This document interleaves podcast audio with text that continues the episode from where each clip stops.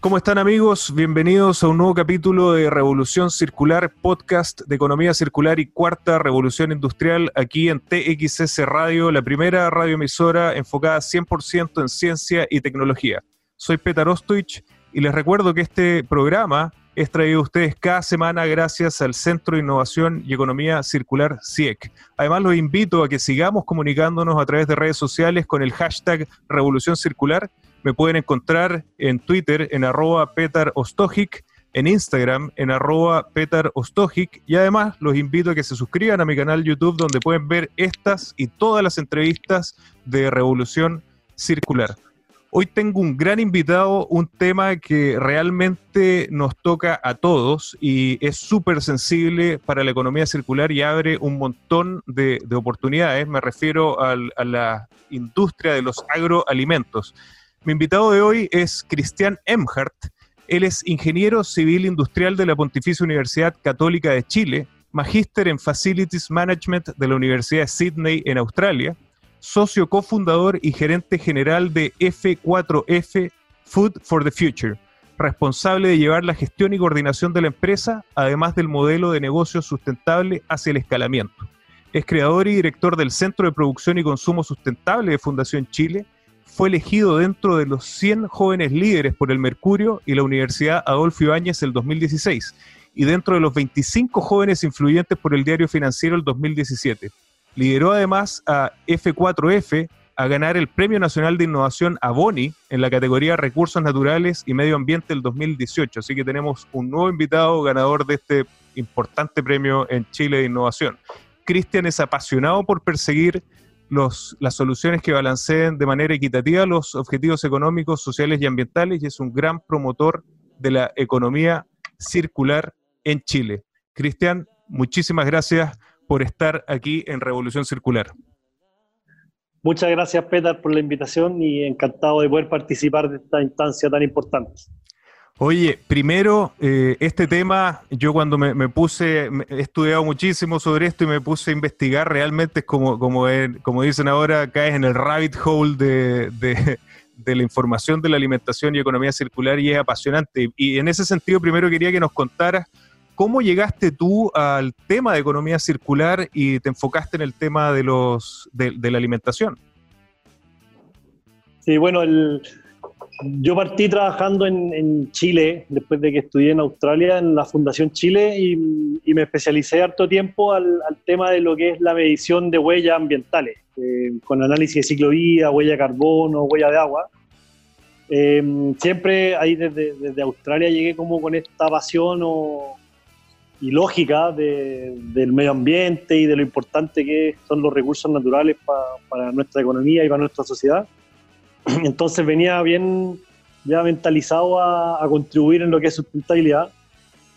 y me especialicé en este tema, trabajé cinco años. Eh, uno, trabajamos un proyecto grande con, con Walmart eh, y toda su cadena de proveedores, que era un programa global, donde básicamente que, que Walmart, junto a varias entidades, estudiaba los impactos ambientales de lo que es toda la cadena de distribución de un, de un supermercado, que es básicamente que todo o casi todo lo que nosotros consumimos.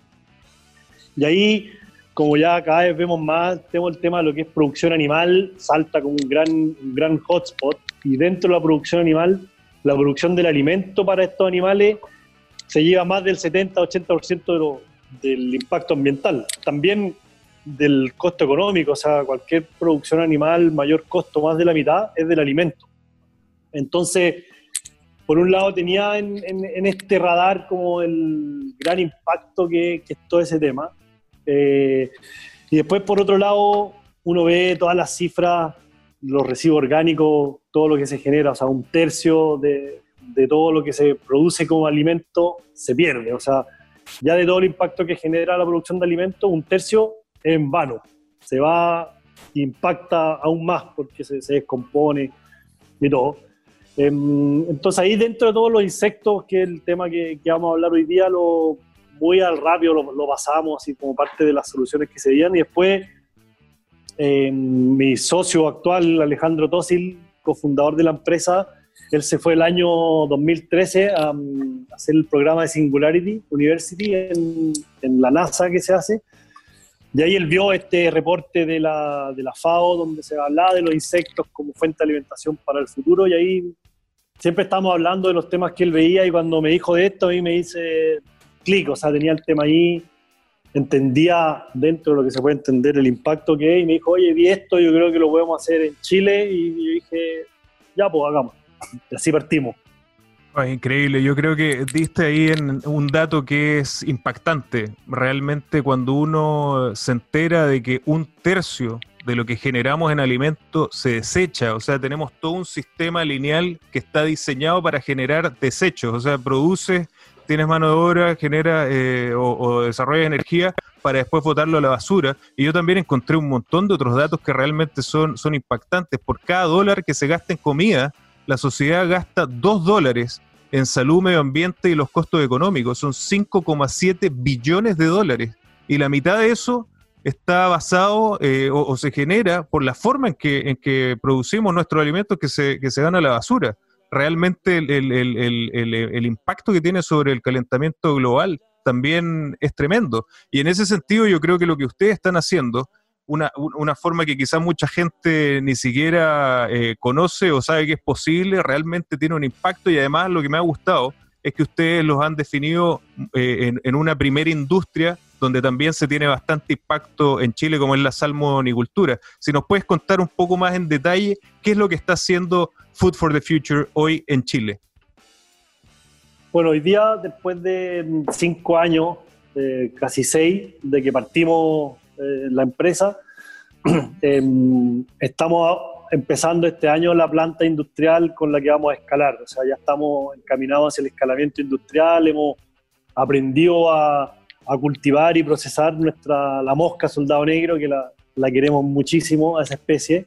Eh, eh, entonces ahora alcanzamos a producir los niveles necesarios para probarla, hicimos validaciones de, de alimentación en gallina, en salmón en escala laboratorio, también en escala comercial ya nuestro alimento ha llegado al mar, eh, a la producción de, alguna, de algunos salmones ya en el sur. Y ahora básicamente que tenemos que escalar y producir porque una industria como la, salmonera en Chile, uno sabe, uno lee que es grande y todo, pero hasta que uno dimensiona y le mete un poco de números, se da cuenta que son es gigante. O sea, Chile es el segundo productor de salmones del mundo. Eh, entonces, la, industria es, grande. Como toda industria grande, genera un impacto grande. O sea, no hay, no hay industria que no genere impacto. Y nosotros creemos que, que contribuir a transformar una industria como la, como la salmonera puede causar un impacto positivo o menos negativo bien grande. Entonces, estamos ahora ya haciendo algunas alianzas comerciales con algunas empresas salmoneras, con algunas plantas de alimentos, y, con eso ya esperamos lanzarnos, o sea, lanzarnos en la, lo que inversión para escalar, producirlo, comercializarlo y seguir escalando, porque el mercado en Chile hoy día es infinito.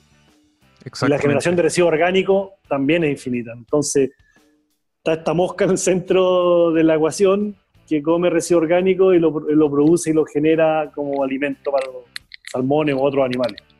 De hecho, en, Revolución Circular hemos hablado bastante sobre las oportunidades que existen en Chile con economía circular eh, y hemos dicho, eh, y es nuestra tesis, ¿no? que tenemos que ir por las grandes industrias que mueven la aguja en la economía de Chile. Una es la minería y otra, siempre lo hemos dicho, en la salmonicultura, que ustedes hayan encontrado esta oportunidad, lo encuentro increíble. Me gustaría sí hacer un poco más de doble clic en, qué es el proceso, ¿no? el de dónde están saliendo estos desechos orgánicos que ustedes están recibiendo, eh, cómo vieron esta oportunidad de esta famosa mosca, eh, los consumiera, las larvas. Eh, me gustaría que te fueras un poco en detalle porque realmente es apasionante y después invitaría a todos los que están viendo a que busquen los videos porque son, son realmente fascinantes.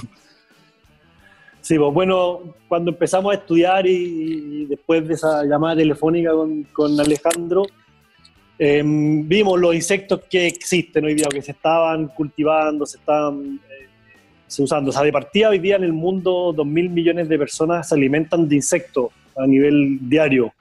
En, en Asia, en Sudamérica, en países como Colombia, en Brasil, en México, en África.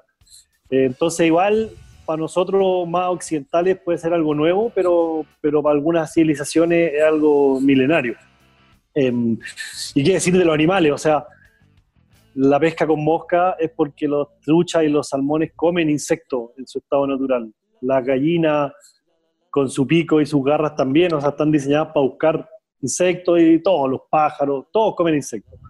Entonces ahí vimos los insectos que se estaban más industrializando en su producción y la mosca soldado negro eh, es una de las opciones y nosotros la, elegimos porque es muy versátil, come de todo, básicamente, o sea, come literalmente desde caca hasta todo lo que es vegetal y todo lo que es animal, carne, o sea, el, cuando se muere un animal en la montaña, está el primer agente que llega a poner sus huevitos de larva y lo procesa. O sea, hoy día uno tiene un paradigma de que, ya asco las moscas, pero si no fuera por las moscas, estuviéramos llenos de caca, literalmente. Si al final son, son las que procesan todo lo que está en descomposición. Eh, bueno, y ahí dijimos ya la mosca soldado y ahora ya, ¿qué hacemos? Eh, fuimos, viajamos, fuimos a una conferencia en Holanda, visitamos gente, hasta que dijimos, ya, pues necesitamos la mosca, y, la mosca empezamos a ver y estaba, está presente en Chile. O sea, siempre me preguntan, oye, ¿y no es plaga o si dejáis las puertas abiertas, como que se imaginan, yo creo que una nube de, moscas saliendo y, dejando la, escoba. Pero la mosca está en Santiago y hay gente que se le mete en las composteras sin que se da ni cuenta.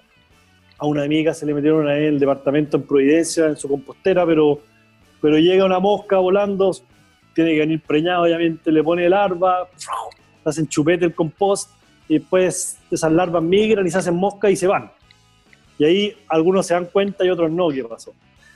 Em, bueno, y ahí nosotros la empezamos a, la cazamos, o sea, encontramos algunos lugares en Chile donde, donde habíamos leído, habíamos visto que habían moscas soldados y, mm, y nos asesoramos, o sea, trajimos una vez un entomólogo de Suiza que nos ayudó a hacer la, la puesta en marcha, como los fundamentales de la etapa. Otro de los, de los socios que, que, participó desde el inicio era mm, ingeniero acuícola, sabía cultivar alga, entonces también son como las la mismas etapas, reproducción, cultivo, hay que, como que medir indicadores.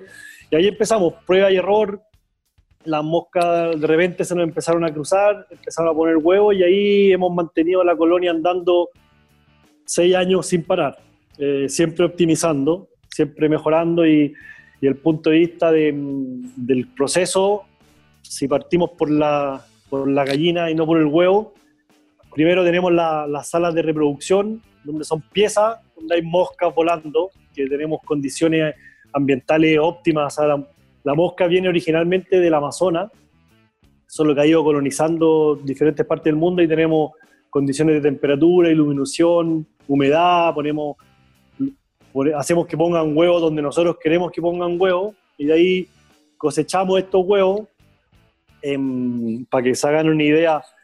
Si nosotros tenemos un kilo de estos huevos, fíjense con un kilo de sal, un kilo de azúcar en volumen, ese kilo se va a comer 25 toneladas de residuo orgánico en 7 a 10 días. Es un camión de basura lleno, básicamente, o sea, se, se lo procesa. Y ahí, bueno, nosotros hacemos esa incubación, el huevo eclosiona, sale una larva casi invisible y cae ya en su alimento y ahí empezamos a hacer un manejo en bandeja, pasan por dos o tres etapas, ahí se alimenta, se empieza a alimentar ya con residuo orgánico. Nosotros el residuo orgánico recibimos, por llega en camión, lo descarga, lo, hacemos como puré y ahí se lo damos alimento a las bandejas y cuando cumplen su ciclo las cosechamos, las separamos del sustrato y estas larvas las procesamos, las convertimos en con secado, con extracción de aceite, hacemos harina de proteína, aceite y el subproducto que queda es un fertilizante. Y ese sería nuestro proceso.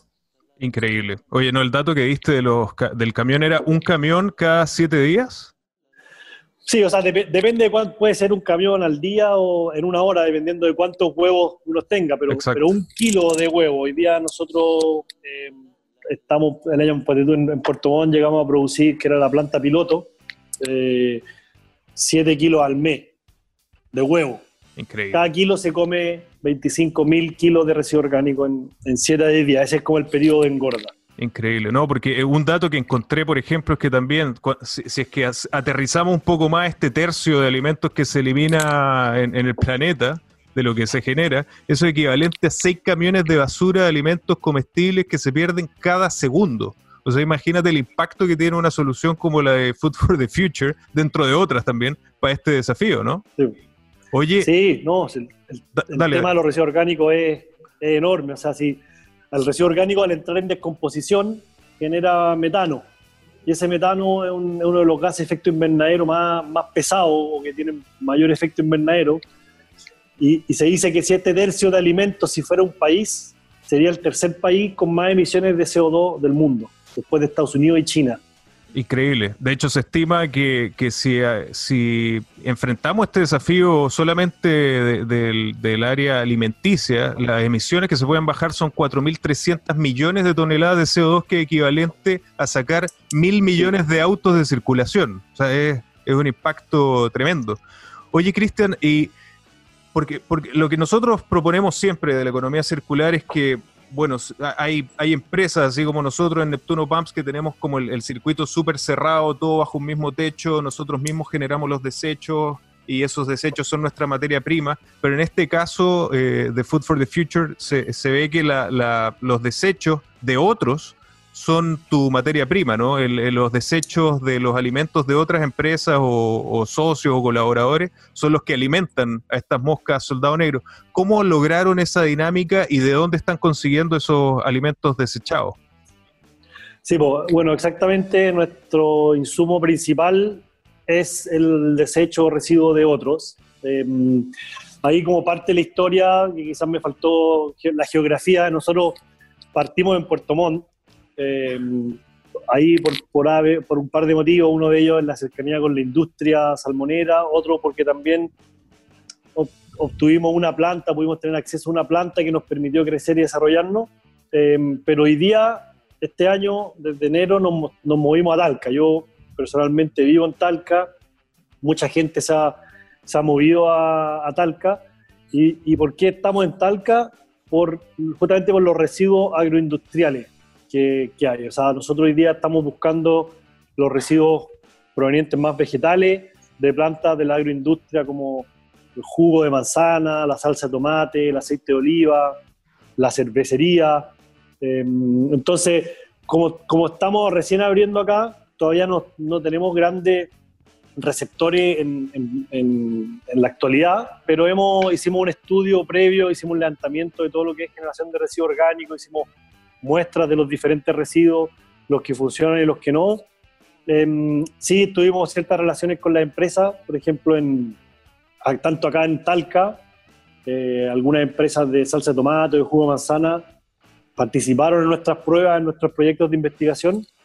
Y por otro lado, en Puerto Montt, al final, como no hay agroindustria ya, allá lo que hacíamos era, algunas empresas, incluso salmonera, nos, pagaban a nosotros por retirarle los residuos de los casinos, el desconche. Y, es, y esa es la dieta perfecta al final para las larvas. Las larvas comen muy parecido a nosotros los humanos en, balanceo entre proteína, carbohidrato y fibra. Entonces, ahí empezamos a hablar con empresas más como corporativas, la misma, hay algunas empresas que tienen casinos o operaciones en todo Chile, que estamos conversando para hacerle retiro de, esa, de sus desechos de casino, por ejemplo. Y ahí, esa es la etapa actual que estamos, buscando con qué empresa hacemos la alianza a medida que vamos creciendo y escalando en la producción y necesidad de estos residuos orgánicos.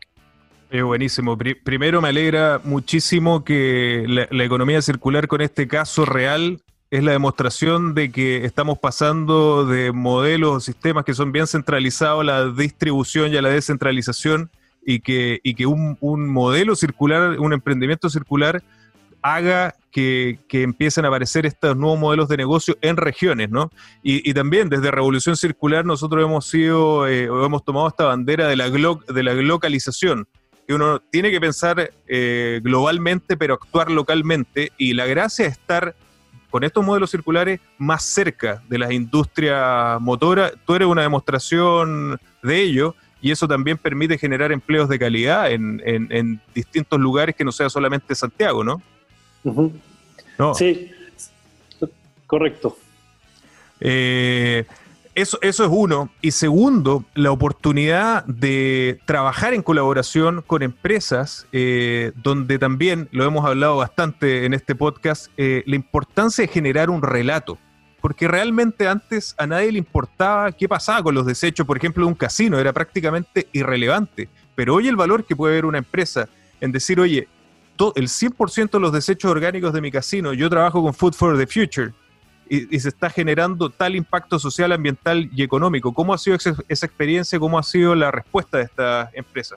No, ha sido eso, o sea, el tema como el, como el casino, que a veces lo abordan otra área de la empresa, o sea, por ejemplo, áreas generalmente de sustentabilidad o medio ambiente, donde las iniciativas quizás parten no en el core del negocio, pero, pero cada vez se van acercando más. Por ejemplo, la cosa del tema de los casinos está haciendo nuestra puerta de entrada para alguna eh, empresa por ejemplo, una salmonera. O sea, hoy día nos movimos a Talca, eh, empresas de, Puerto Montt que nos quieren que retiremos los casinos, digo, se los retiramos igual. O sea, es una oportunidad estratégica para mostrar el caso de economía circular, para que se haga la conexión maravillosa que se pregunta a mí que una empresa genera sus residuos de casino, se los da a nosotros para que lo convirtamos en proteína y después esa proteína va a alimentar a sus propios salmones. O sea, qué relato más circular que ese. Entonces, de la misma manera, otras empresas que, por ejemplo, pueden ser proveedoras de, residuos orgánicos, obviamente, eres lo que comes, aplica también en las larvas, por lo que hay mejores residuos que otros. Entonces, algunas empresas que, quizás su, su, residuo principal, el agroindustrial, es muy rico y a mí me interesa mucho, yo estoy tratando de entrar por, por el casino al final. O sea, a través de eso y empieza a crecer el caso comunicacional, se releva, como que se hace el clic al final. Sí. Muchas veces yo cuando cuento la historia y digo lo de la, pesca con mosca, es como que el tiro es un, ah, y ahí empieza a ser como sentido todo, y ahí es algo comunicacional al final.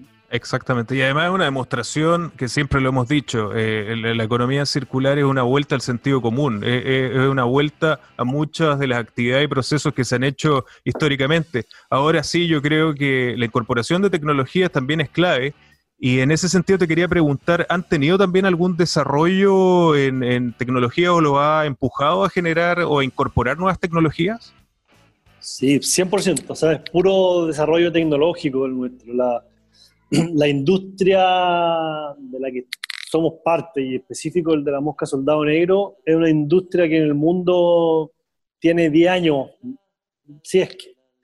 Entonces hay tecnología que no estaba desarrollada para esto, y, y lo bueno es que también hay economía circular aplicada ahí, porque nosotros en Chile, uno de los beneficios que tenemos de estar en Chile es que como hay tanta industria, con diferentes tecnologías, la forestal, la agroalimentaria, aceite de oliva, siempre hay, estamos adaptando y a veces reciclando equipos y tecnologías de otras industrias, o sea, por ejemplo, de repente yo necesito secar las larvas, y hay secadores de, de frutas, secadores de pino, secadores de pescado para la harina de pescado, y, y está ese know-how al final, o sea, hay gente que tiene 30 años de experiencia en secado, que nosotros no tenemos experiencia y vamos a esa gente y, en una hora tenemos un conocimiento que no lo hubiésemos desarrollado en cinco años. Y lo mismo equipo. Hay una bodega con equipos que nos sirven a nosotros. Tenemos que ir tras ellas nomás y buscarla, adaptarla. Entonces, pero siempre adaptarla. Siempre hay que hacerle una adaptación específica a nuestro proceso, a la biología, a la, a la forma de la larva y a lo que necesita. Pero, pero todo eso, dentro de todo, hay, hay avance ya. Solo que hay que saber dónde está y cómo qué, adaptarlo y qué hacerle. Oh, buenísimo, porque la, idea de la economía circular es que tiene que estar siempre de la mano con el desarrollo tecnológico. De hecho, lo que te permite generar estos modelos, eh, de, estos nuevos modelos económicos. Y además la, la oportunidad que yo veo es que Chile va en camino de transformarse en una megapotencia eh, de alimentos. Y lo que ustedes están haciendo tiene, yo, lo veo parte importante de la solución eh, y aparte de oportunidades económicas, ¿no?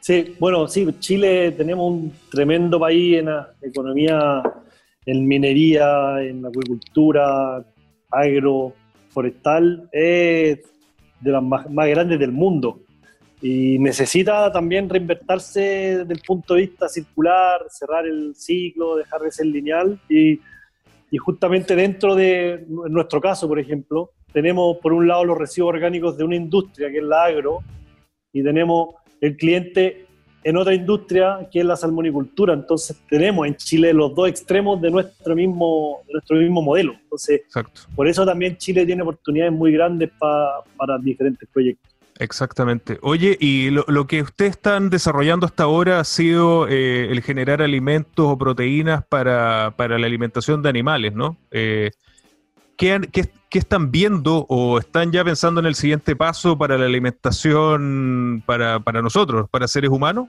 Humanos.